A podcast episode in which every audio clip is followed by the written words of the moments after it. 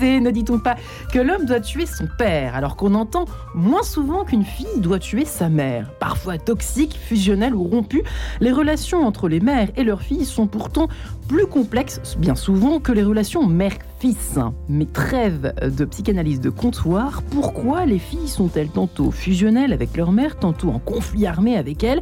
L'amour d'une mère pour sa fille est-il si naturel qu'on le croit? Et puis, tout simplement, la question du jour, comment les apaiser, ces rapports mère-fille conflictuels? Nous sommes là pour tenter d'y répondre à cette question avec nos deux invités du jour. Marie-Ange, en quai de sens, ça commence tout de suite.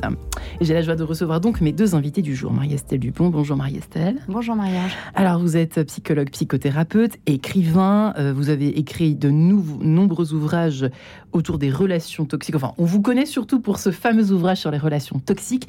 Là, c'est le petit dernier qui sort demain. L'anti-mère, rien que cela, aux éditions Albin Michel. Vous raconterez donc votre histoire, d'où votre présence ce matin. Anne-Laure Buffet également avec nous. Bonjour Anne-Laure. Bonjour Marie-Ange. Alors, vous êtes thérapeute formée à la PNL, à l'analyse transactionnelle. Vous êtes conférencière, écrivain. Vous avez vous aussi publié plusieurs, euh, plusieurs ouvrages.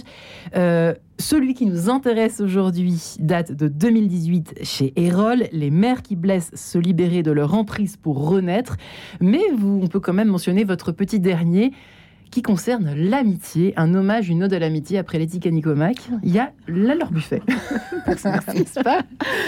euh, Effectivement, un lien. C'est vrai qu'en préparant l'émission, c'est vrai, je vous le disais, je vous l'avouais, je le reconnais.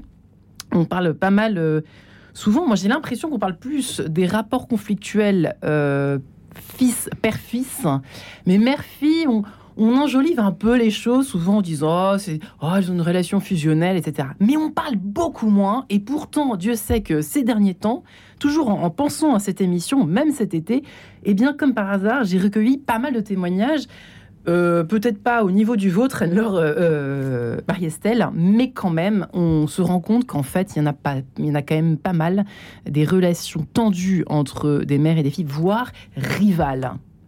En fait, rivales, comment on en arrive là? Comment est-ce qu'un un amour qu'on dit inconditionnel, euh, pour sa fille, on se dit ah bah oui, l'amour. On va expliquer pourquoi d'abord on dit ça. Pourquoi l'amour euh, euh, mère-fille est considéré comme étant fusionnel, plus fusionnel peut-être qu'un lien mère-fils. bon, question.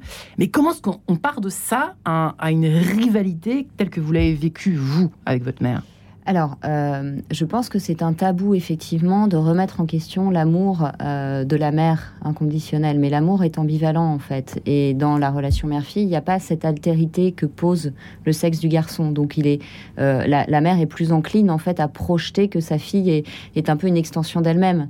et que c'est un peu son double narcissique. Donc, tout ce que la maman n'a pas réglé de son rapport à sa féminité, de son rapport à sa propre mère, eh bien, elle est à risque de le projeter sur sa fille. Alors euh, évidemment, il y a des relations mère-fille qui sont saines, fort heureusement.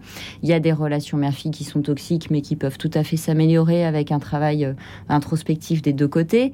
Euh, et puis, il y a des relations, malheureusement, carrément de l'ordre de la maltraitance. Ce témoignage est, malheureusement un exemple d'une, relation où seule la distance permettra à la jeune fille de pouvoir construire sa féminité.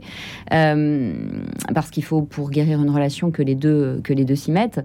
Mais la grande différence, c'est si vous voulez, il y a la rivalité qui est normale, il est normal qu'à un moment donné, quand la fille devient adolescente, c'est normal, ça, il y ait une forme de rivalité. La rivalité, elle est constructive, c'est-à-dire le fils va essayer de dépasser son père, c'est structurant, ça veut dire que ce modèle est inspirant et qu'on a envie de se faire une place. Donc si le père est assez costaud pour supporter un peu de remise en question, et eh ben avec une petite crise d'adolescence, ça va se ça va se calmer. Une fois que l'adolescent deviendra peut-être lui-même parent ou adulte, les relations vont s'harmoniser. De même pour la fille. En revanche, si le parent n'a pas réglé certaines choses, certaines zones d'immaturité en lui, euh, au lieu que sainement l'enfant puisse être en rivalité, la dépasser, mais la rivalité n'est pas la guerre, c'est la conflictualité psychique normale où chacun se fait une place. Qui la rivalité n'est pas la guerre, la bah rivalité saine. C'est-à-dire qu'il faut que le parent accepte de vieillir pour que l'enfant devienne un adulte. Mm, mm. Donc si ça, ça peut être normal, ça peut être sain. En revanche, si la mère voit sa fille comme une ennemie, et c'est ce que je dis au début du livre, euh, j'ai osé prendre l'attention des hommes de la famille pendant quelques minutes, elle ne me le pardonnera jamais, alors c'est la mère qui ne fait pas la place à la fille, oublie qu'elle aura toujours sa place de mère et que sa fille sera toujours la fille, et finalement rentre dans une guerre, euh, une guerre euh, psychologique totale avec cet enfant. Euh, Anne-Laure Buffet, donc l'amour maternel d'une mère pour sa fille n'est pas naturel? Pour interrogation Non. non, il n'est pas naturel. Pourquoi est-ce qu'il serait naturel? Parce qu'on le dit. Oui, mais on dit tellement de choses. On dit tellement de choses fausses. Euh, l'amour maternel d'une mère pour sa fille, l'amour maternel ou l'instinct maternel, c'est pas vraiment des choses qui existent. Hein. L'instinct maternel. Hein. On nous a quand même bassiné les oreilles avec ça, comme quoi l'instinct maternel existait. Il n'existe pas. Il n'existe pas. Ben non, c'est pas parce qu'on va mettre un enfant au monde que instinctivement on va devenir maternelle et maternante et aimante et en capacité à aimer. Ce qui sont des choses différentes en plus.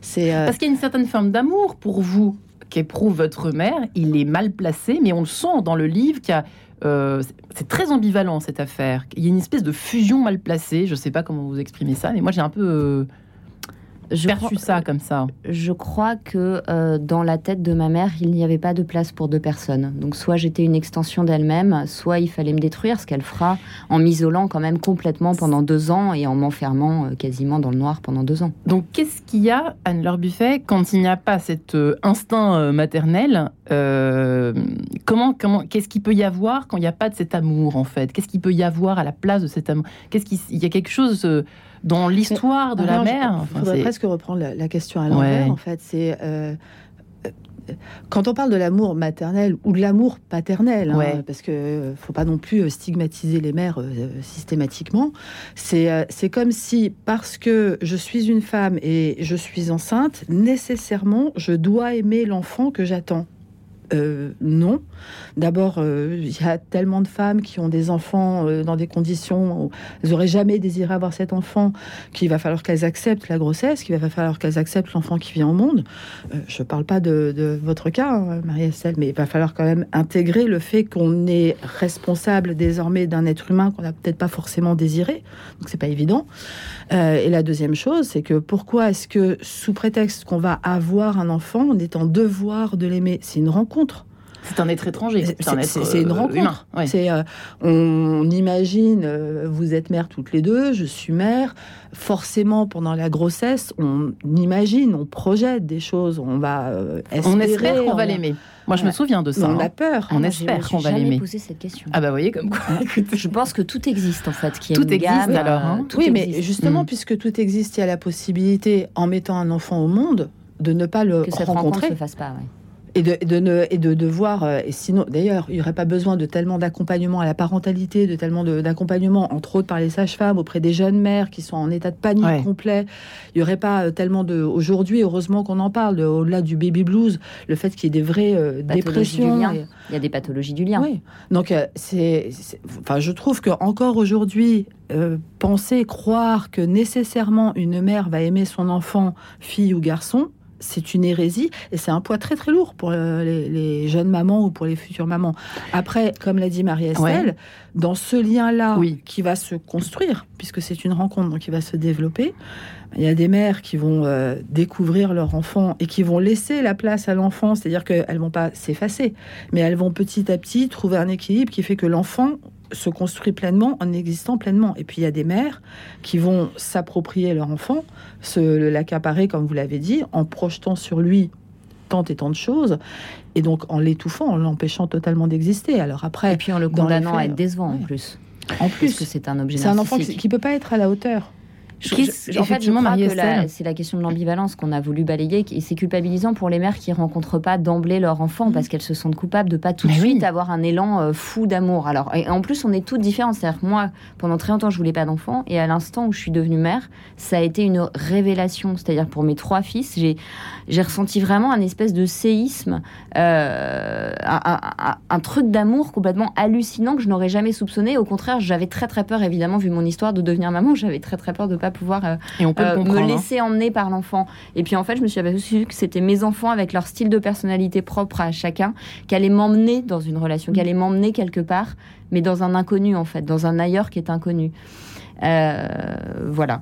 Vous aviez des... alors parce que cette revenons à votre enfance du coup pour que les auditeurs fassent un peu connaissance avec vous, Marie-Estelle, à travers cet ouvrage.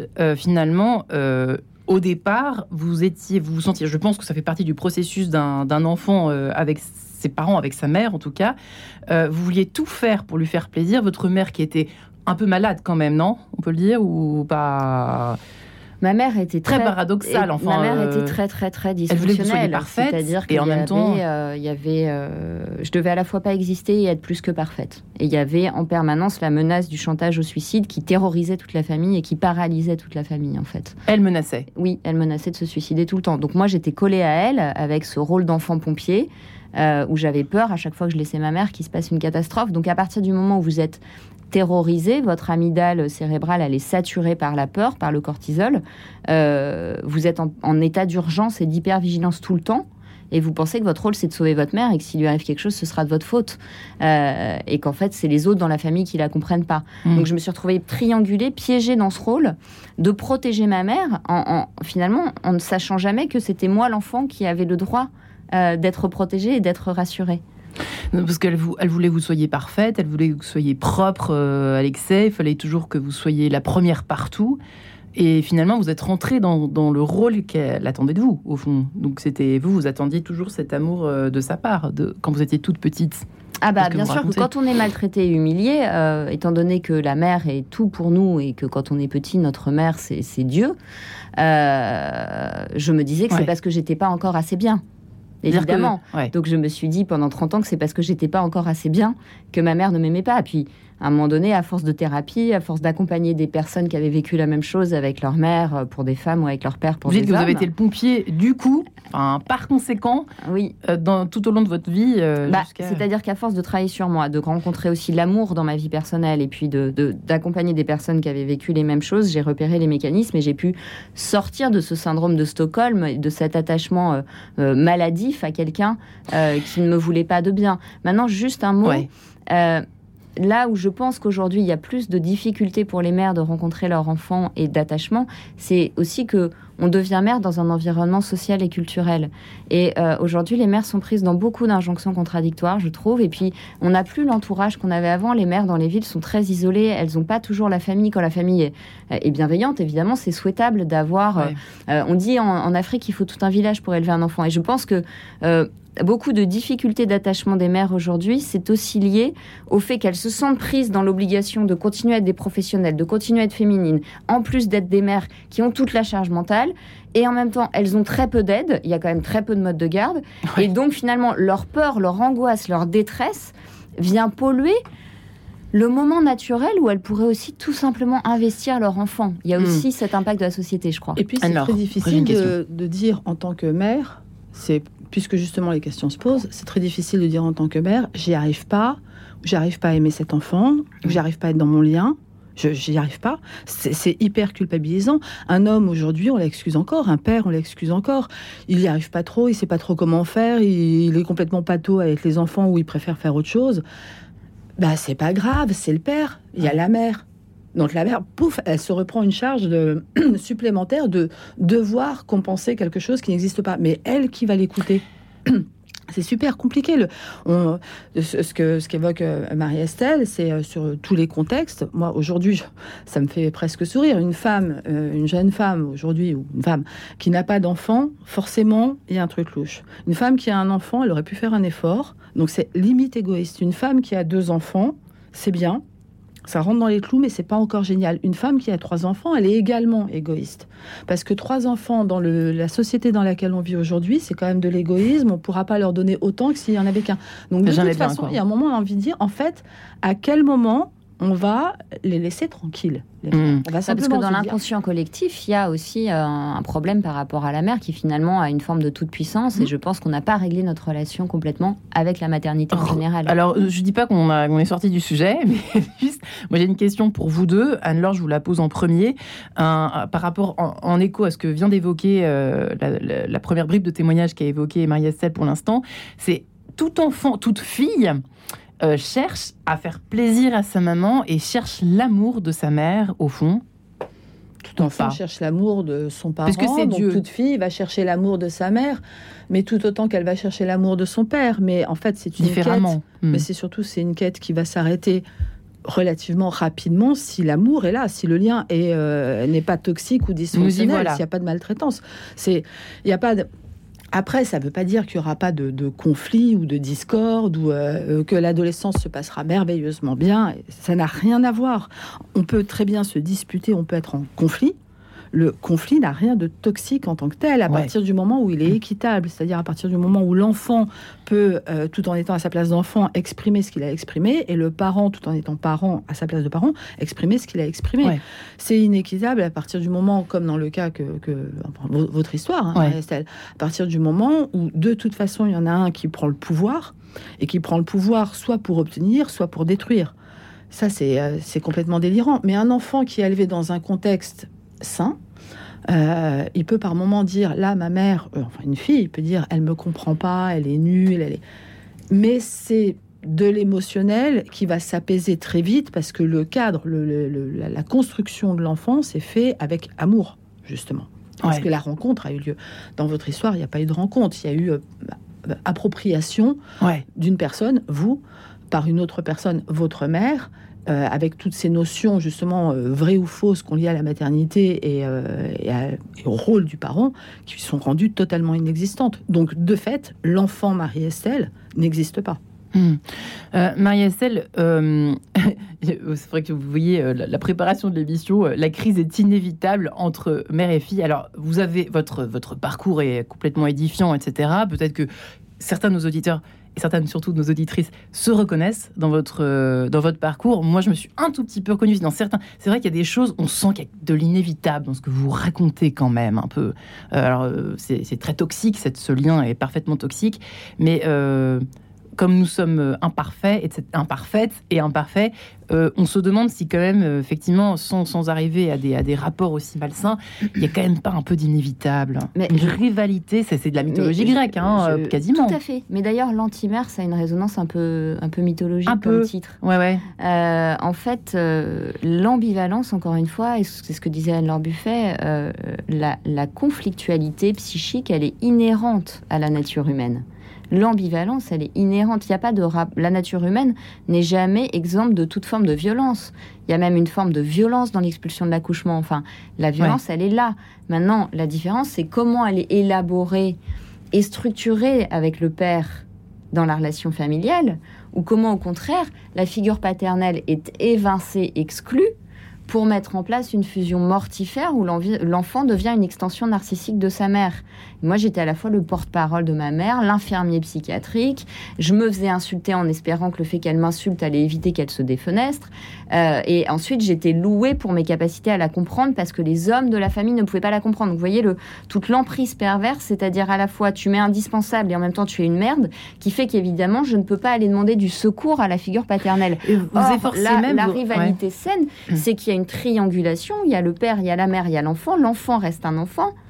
Et euh, les parents sont à leur place d'adultes. Hmm. Et le père pose une limite à la mère quand elle devient déviante, et la mère pose une limite au père quand il devient déviant. Sauf que ma mère avait capturé le pouvoir, mon père était absent, il travaillait beaucoup, il voyait pas, il n'avait pas de formation à la psychologie, il savait pas, il se faisait manipuler, il pensait, pour vous dire, il pensait que ma mère était stressée. Hmm. Euh, quand on voit le niveau d'insulte, d'humiliation, de sévices physiques qu'il y a dans le livre, on entend bien que c'est pas de l'ordre du stress là, c'est vraiment de l'ordre du, harcèlement et de l'acharnement. Donc quand on peut comme disait Camus, quand mal nommer les choses, c'est ajouter du malheur au monde. Donc je pense que les hommes ne pouvant pas se représenter ce qui se passait dans le psychisme de ma mère, ils ne pouvaient pas réguler la situation. Maintenant, euh, dans toutes les familles, il y a de l'ambivalence, mais cette ambivalence, elle se dénoue, elle se symbolise. Elle, euh, voilà, il y a les frères et sœurs, il y a les pères, il y a le monde extérieur, il y a les grands-parents.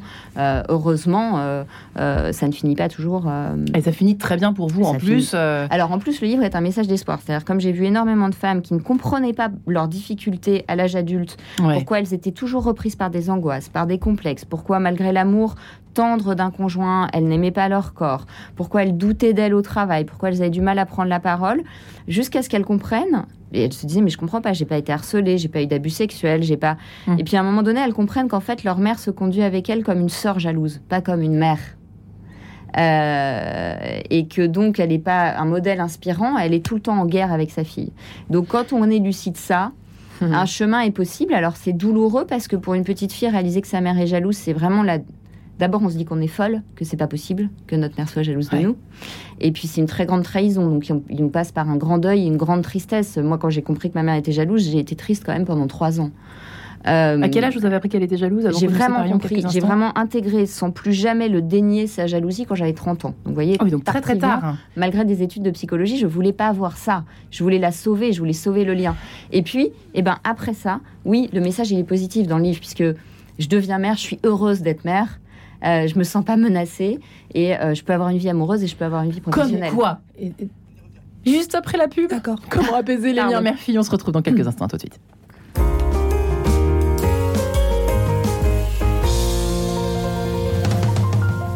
Philanthropia Élodie d'Ambricourt. Cette semaine, dans Philanthropia, nous recevons la maison de Marthe et Marie, des colocations solidaires de femmes enceintes et volontaires où sont déjà nés 128 bébés. Regard sur ce beau projet avec Amélie Merle, directrice de l'association, une jeune maman accueillie et son bébé. Philanthropia ce mardi à 19h30. Philanthropia avec Caritas France, première fondation abritante dédiée à la lutte contre la pauvreté et l'exclusion. La fraternité, notre combat pour bâtir un avenir durable.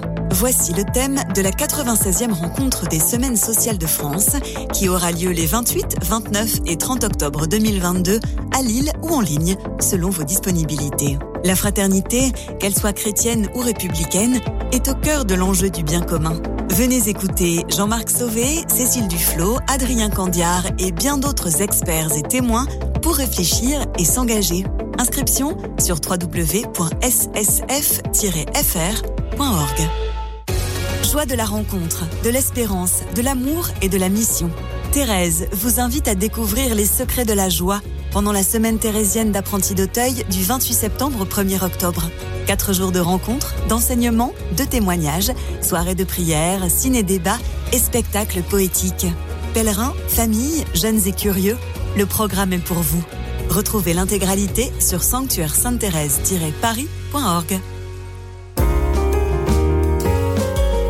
quête de sens, Marie-Ange de Montesquieu. Comment apaiser les rapports mère-fille conflictuels eh bien, nous en parlons ce matin avec nos deux invités. Marie-Estelle Dupont, psychologue, psychothérapeute, euh, écrivain, qui a un parcours, qui a une histoire qu'elle raconte dans ce livre L'Antimère, euh, qui sortira demain dans les bonnes librairies aux éditions Albin Michel. Et puis Anne-Laure Buffet, thérapeute, euh, qui est conférencière, écrivain, qui a écrit de nombreux ouvrages, elle aussi. Les mères qui blessent, se libérer de leur emprise pour renaître. C'est cet ouvrage qu'elle avait écrit aux éditions Erol en 2018. effectivement, Anne-Laure Buffet, peut-être une réaction à ce qui a été évoqué par euh, Marie-Estelle juste avant que nous nous séparions quelques instants autour de la naissance, cette rivalité euh, mère-fille de, des mères jalouses. Enfin, je ne sais pas ce que vous alliez dire, mais bon, c'est ce que euh, marie bah, en fait, j'allais finir ou compléter ce que disait Marie-Estelle sur le fait que son livre est un message d'espoir. Parce que moi, en consultation, je reçois beaucoup de jeunes femmes oui.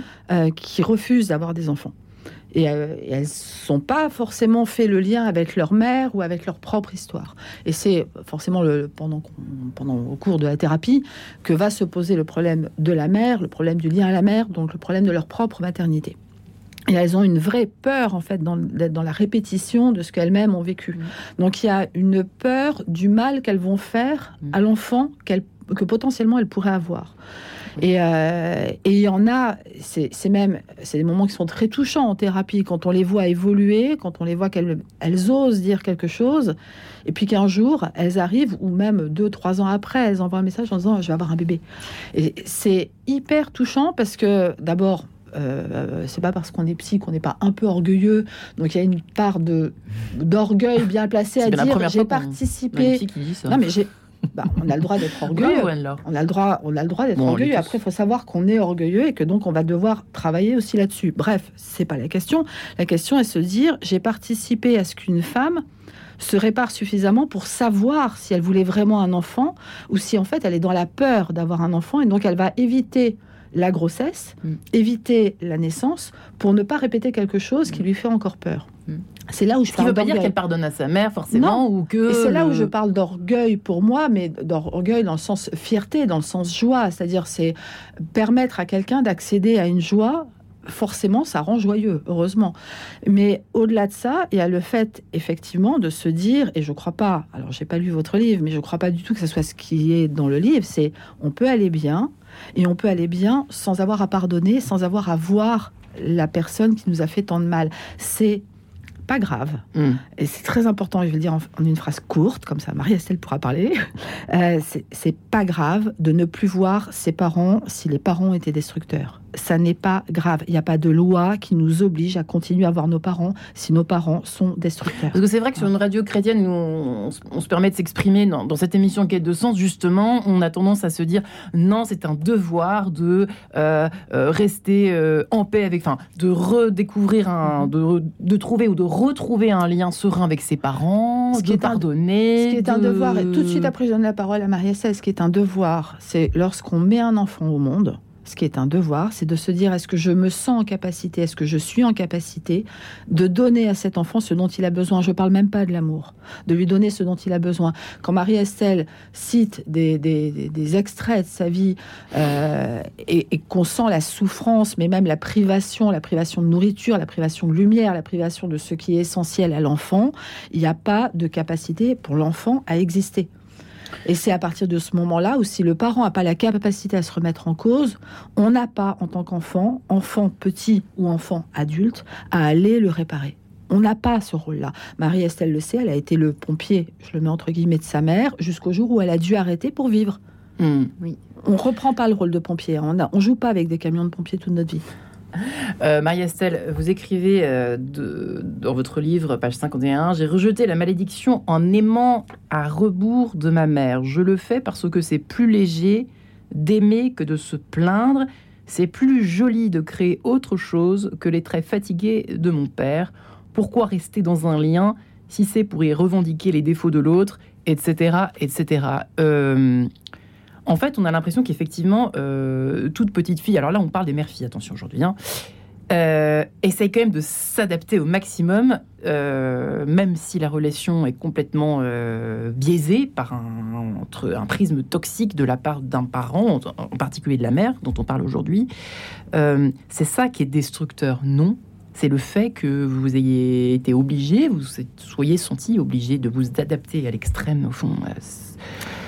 Bah, vous savez, pendant la crise, on a demandé aux enfants de s'adapter à tout et n'importe quoi, en reniant en fait leurs besoins d'enfants en développement. Et ça a beaucoup résonné pour moi avec ma propre histoire, où en fait, euh, quand un enfant n'a pas la tranquillité psychique essentielle, j'ai pas été privée de nourriture, j'ai été privée de, tout le reste, mais j'ai pas été privée de, de Vous avez été privée d'amour, on peut le dire. Ah, j'étais privée d'amour, j'ai été, euh, j'étais même privée de sommeil hein, parfois, euh, mais j'ai pas été privée de, nourriture.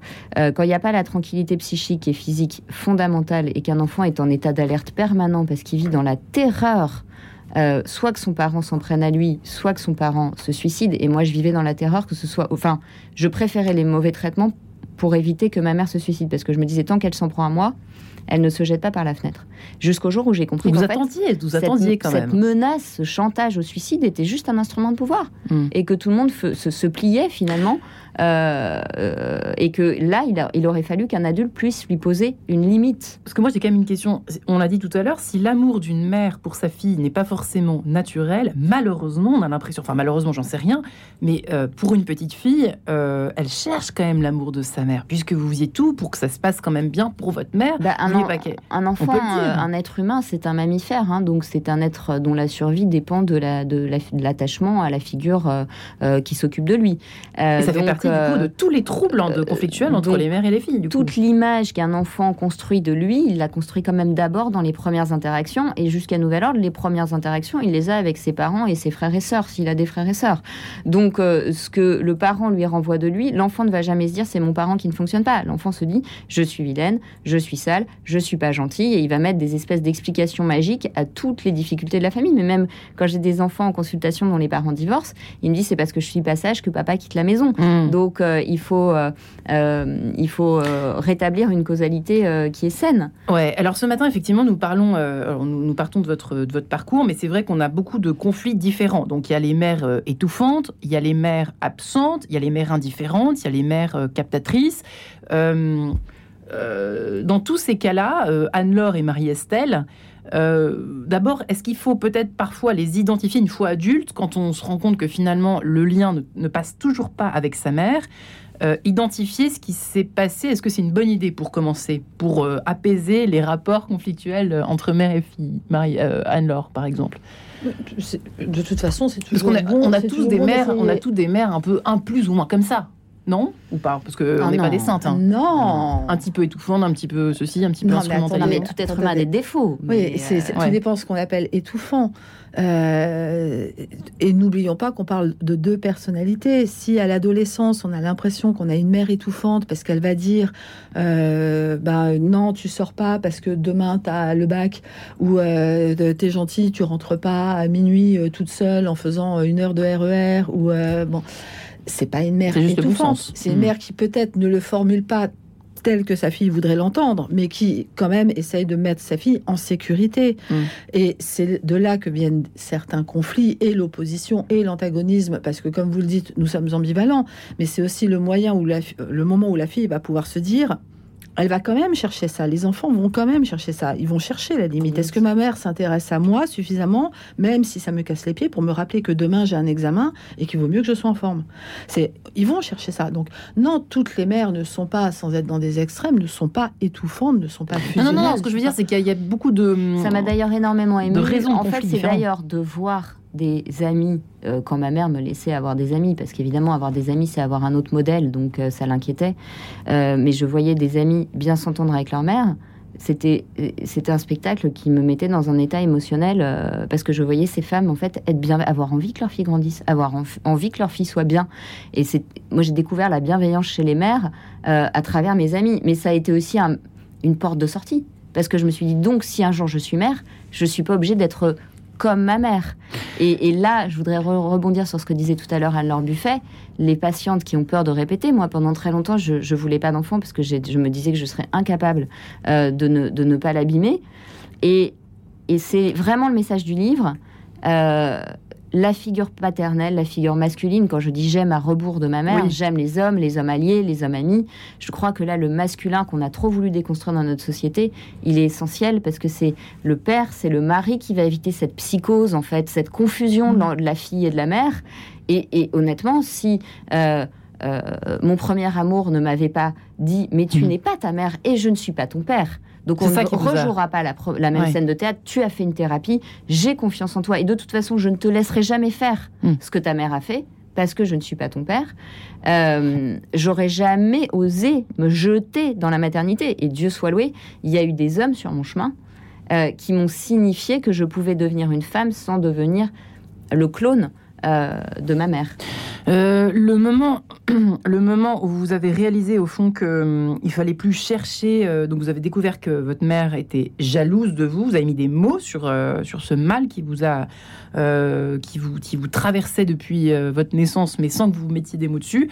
Et au fond, ça a été aussi le début où vous avez lâché le l'attente, euh, vous avez éloigné de vous l'attente d'un amour qui, qui, de votre mère un jour qui arriverait, euh, qui tomberait du ciel et en fait qui, n'arrivera jamais finalement. Bah, peut-être qu'il faut, comme conseil qu'on peut donner à nos auditrices qui nous écoutent, c'est peut-être euh, à un moment donné d'arrêter d'attendre en point d'interrogation bah, Quand j'ai compris que c'était un jeu pervers où on me demandait de sauter des obstacles toujours plus haut pour toujours échouer parce que de toute façon à l'arrivée le problème ne venait pas de moi, c'était elle qui n'était pas en capacité d'ouvrir son cœur et de me faire une place. Euh, vous arrêtez de chercher l'amour et vous dites non mais en fait l'amour je l'ai à l'intérieur. Moi, je vais m'aimer. Hmm. Je vais m'aimer, je vais m'assumer, je vais m'accepter. Et puis je vais commencer à m'ouvrir un peu à l'amour que les autres ont envie de me donner, parce que je suis obsédée de l'amour de ma mère, mais en, attendant, il y a plein de gens qui n'attendent qu'une chose, c'est de partager de belles choses avec moi.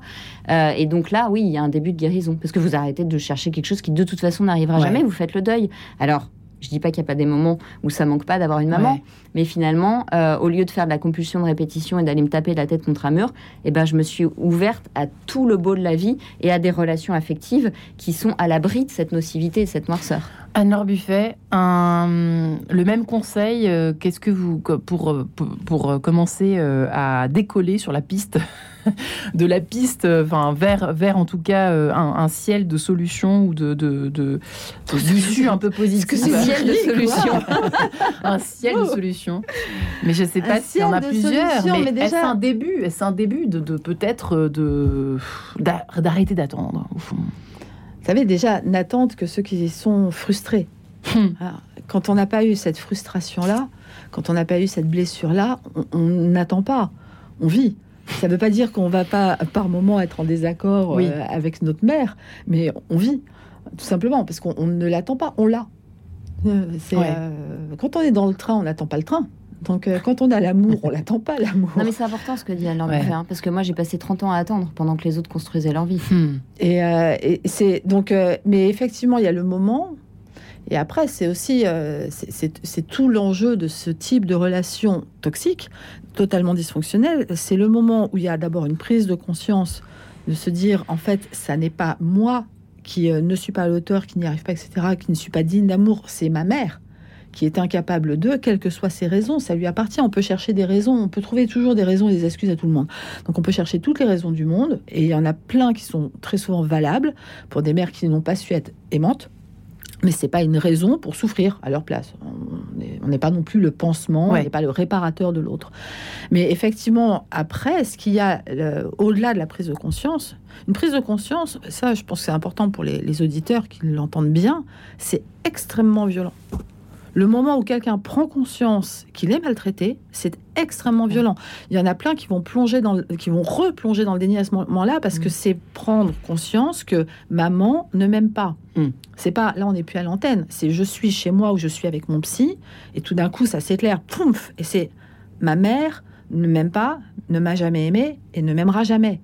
Donc cette euh, croyance qu'on porte qui est qu'une mère aime son enfant et qu'elle sera toujours là et que si on pleure, elle va nous ramasser, nous consoler. Jamais. Ça mm. n'arrivera jamais. C'est terrible. C'est un effondrement qui est terrible. Et ce qui fait que c'est extrêmement douloureux pour les, les, personnes qui le vivent. Et ça, c'est vraiment, faut, faut le comprendre parce que beaucoup de gens se disent oui, mais quand même, elle a, si j'extrapole, elle a été euh, maltraitée euh, par euh, sa mère, son père, son mari, son je ne sais qui. Elle l'a compris, ça va aller mieux. Ah bah non, elle l'a compris, ça va aller moins bien pendant un temps, le temps de sortir de cette souffrance et de d'en de, d'en faire quelque chose de totalement différent et de s'approprier, comme vous l'avez fait, Marie-Estelle, s'approprier le droit à s'aimer soi en dépit d'un amour qu'on n'a jamais reçu. Et c'est vachement, c'est très, ça a été extrêmement difficile, même la seconde étape. Ah mais, et c'est bien pour ça que moi, si j'avais un conseil avant d'aller d'aller vers des, cieux merveilleusement bleus, euh, ça serait d'abord de se dire si je souffre, il y a une raison, donc je vais explorer ma souffrance et je vais me faire accompagner.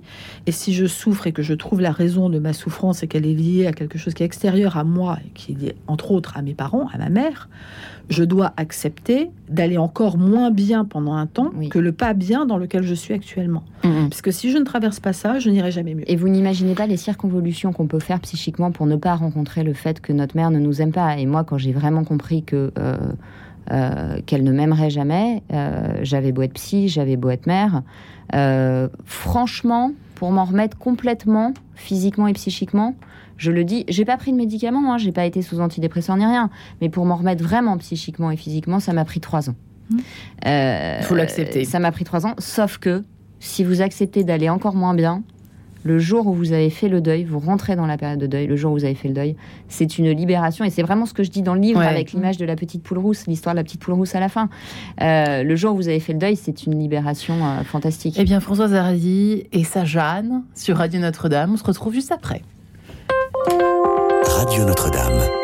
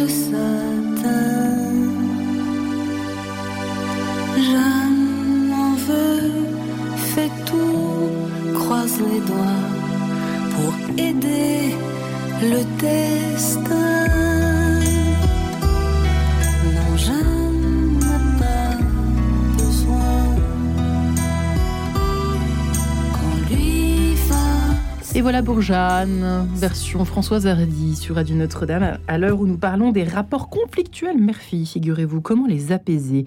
Qu'ils soient ultra toxiques, qu'ils soient un brin conflictuels, c'est toujours bon d'entendre des bons conseils donnés par ce matin Marie-Estelle Dupont, psychologue, psychothérapeute, écrivain, qui a écrit son propre témoignage dans son dernier ouvrage, L'antimère chez Albin Michel, et Anne-Laure Buffet, thérapeute euh, formée à la PNL, à l'analyse transactionnelle, conférencière, qui a écrit euh, Les mères qui blessent se libérer de leur emprise pour renaître aux éditions Erol il y a quelques années, en 2018.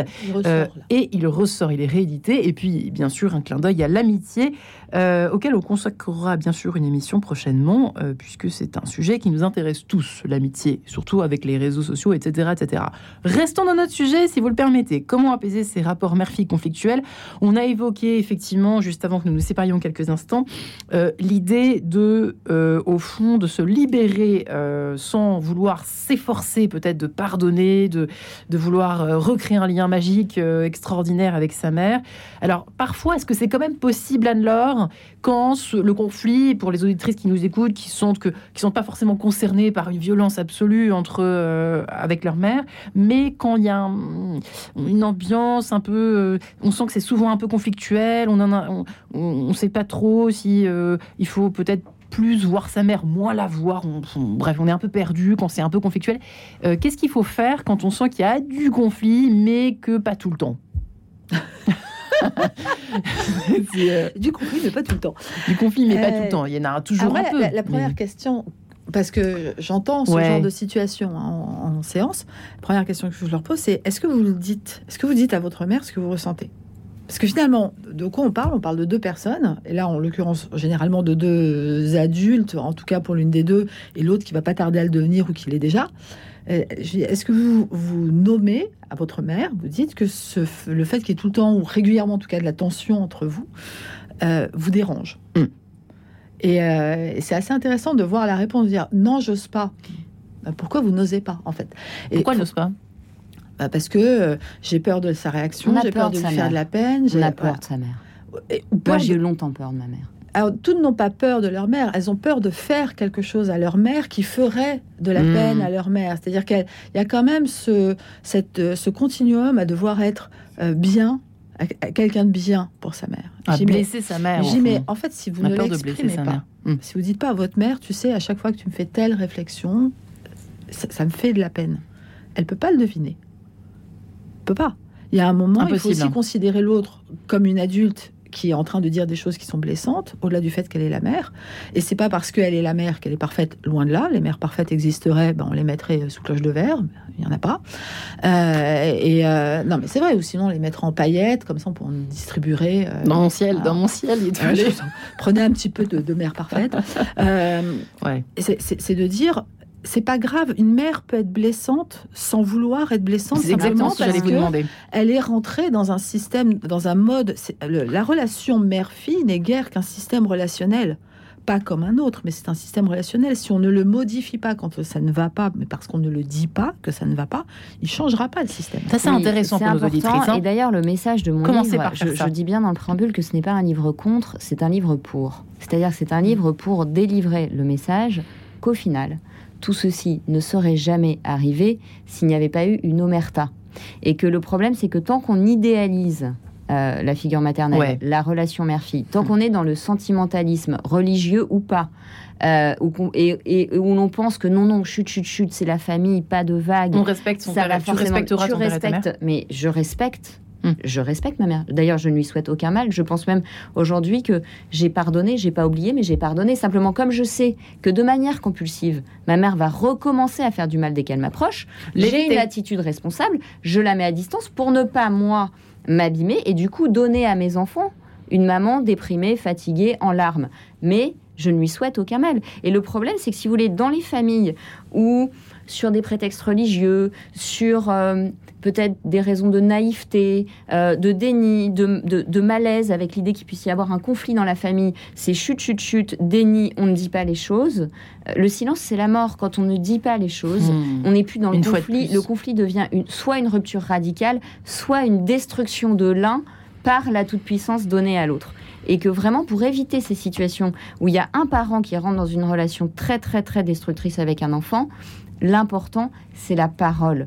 Donc que nous, en tant que parents, on se responsabilise sur le fait que qu'on doit donner à notre enfant assez de confiance pour qu'il ait son jardin secret s'il le souhaite, mais que quoi qu'il arrive, il puisse venir nous dire tu sais, je sais pas comment dire à papa, mais là, j'en peux plus qu'il me parle que de ça. Ou tu sais, maman, quand tu dis ça, moi, ça me fait ça. Et si votre enfant, au moins, il est assez sécure pour savoir qu'il va pas être détruit, humilié, rabaissé, moqué, insulté, s'il vient vous dire quelque chose, déjà là, c'est OK. Il y aura des problèmes, il y aura des défauts parce que c'est deux êtres humains avec deux types de personnalités, une extravertie, un introverti. Donc, la mère extravertie dit, mais mon fils parle pas. Et je dis, mais madame, votre fils est introverti, il faut s'inquiéter quand il parle. Euh, mais euh, on sera dans le sein non, S-A-I-N. Et je crois que euh, au nom du bien, au nom d'une fausse morale, euh, on veut pas qu'il y ait de conflit et c'est là qu'on crée des catastrophes. Ouais, Anne-Laure, effectivement. je suis parfaitement d'accord. Je suis parfaitement d'accord. Là, là, euh, pour plein de raisons, on fait taire les conflits dans beaucoup de familles parce que ça donne une bonne image à l'extérieur, parce que c'est rassurant, parce qu'on va pas prendre le temps et se donner la difficulté d'essayer de comprendre, parce que euh, au nom, comme euh, comme vous le dites, de, de, de, croyances, de religion, de philosophie ou de culture, on essaye de dépasser ça par plein de moyens qui, qui valent ce qu'ils valent, mais qui sont insuffisants le meilleur moyen pour arriver à sortir d'un conflit ne sera jamais que le fait de nommer le conflit, de nommer ce qui ne va pas et de nommer ses émotions. Alors après, si on rentre vraiment dans des, petits conseils, c'est recommandé de dire je ne me sens pas bien euh, lorsque j'entends que je ne suis pas à la hauteur, plutôt que de dire tu me fais souffrir quand tu dis que je suis pas à la hauteur. Là, on va parler de soi on va pas parler de l'autre, sinon on re-rentre dans l'agressivité. Et forcément, si une mère entend euh, euh, tu fais tout n'importe comment, tu m'as jamais compris, tu m'as jamais aimé, déjà elle va être sur la défensive, elle peut pas écouter. Hmm. Si elle entend je ne me sens pas euh, suffisamment aimée, je ne me sens pas suffisamment regardée, je ne me sens pas suffisamment considérée, elle est décalée de sa place. Elle est amenée à entendre l'autre. Et c'est très intéressant parce que c'est là aussi on va observer si elle écoute. Donc si elle est capable, elle aussi, de rentrer dans la volonté de changer le système pour apaiser le système. Et si ce n'est pas le cas, si elle dit mais non, je vois pas du tout de quoi tu me parles, qu'est-ce qu'on fait? Après, hmm. chacun est libre de son choix. Si c'est une trop grande souffrance, je crois que euh, euh, qu'on arrive à pardonner ou on prend les bons côtés, on fait quoi? Parce qu'il y en a qui ça, prendre les bons côtés de quoi? On n'est pas sacrificiel. C'est euh, on n'a pas. Il faut savoir prendre de la distance. Pour prendre de la distance. C'est bien dit, mais de la distance. Ce, on n'irait pas. On peut trouver une panthère euh, extrêmement belle dans un dans un safari ou dans un zoo. On va pas mettre une mhm. panthère dans notre salon. Je me demandais où ça allait. Mais vous savez, tout ça, ça nous renvoie finalement à la question du couple, c'est-à-dire est-ce que euh, le père peut tolérer qu'à un moment donné sa femme regarde le bébé garçon euh, avec un amour fou Est-ce que la mm. mère peut tolérer qu'à un moment donné la fille suscite l'amour du père? C'est finalement est-ce que les deux adultes qui font un enfant ensemble arrivent à passer de deux à trois et mm. à distinguer l'amour des amants et l'amour des parents qui sont qui peuvent être dans les deux cas des amours euh, infinis et immenses mais qui sont pas les mêmes? Et tout le problème c'est que euh, là dans cet exemple la mère ne tolère pas que la fille suscite de l'amour chez les hommes de la famille. Donc elle la détruit parce que c'est une menace. Elle voit, elle voit, l'amour finalement comme un gâteau, donc sa fille va lui prendre une part. Donc euh, quand on devient parent, il faut vraiment qu'on travaille sur notre sur l'amour qu'on se donne à nous-mêmes et notre sécurité interne. Si, je peux Alors, après j'ai une question. Vous m'avez dit, euh, antenne, Marie-Estelle, que votre mère a nommé ce lien avec vous au sein de la famille. Elle a dit c'est un gynécée. Mes parents appelaient ça le gynécée, la relation entre et, ça, veut et ça veut tout dire. Autant le gynécée a pu à d'autres époques, être protecteur d'une certaine violence masculine, autant là, c'est l'exclusion de la figure masculine, totalement. Et c'est terrible de se dire, elle est... Euh, enfin, je ne connais pas votre mère et et j'ai pas du tout à, connaître son histoire, mais forcément dans son histoire, il, y a une rupture à un moment qui fait qu'elle n'a pas pu rencontrer le masculin et elle n'a pas pu rencontrer son propre féminin.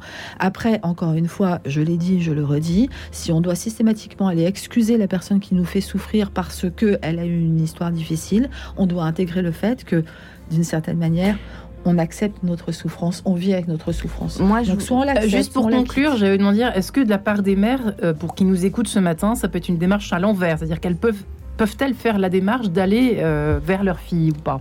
Oui, et je crois que de toute façon, aller clarifier à un moment donné notre relation dans la chaîne de transmission mère, mère enfin donc grand-mère, mère, fille, mère à la fois euh, fille et euh, parent. Euh, c'est tout ce qu'on nettoie à notre étage.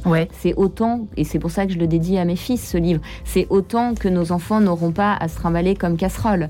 donc donc voilà.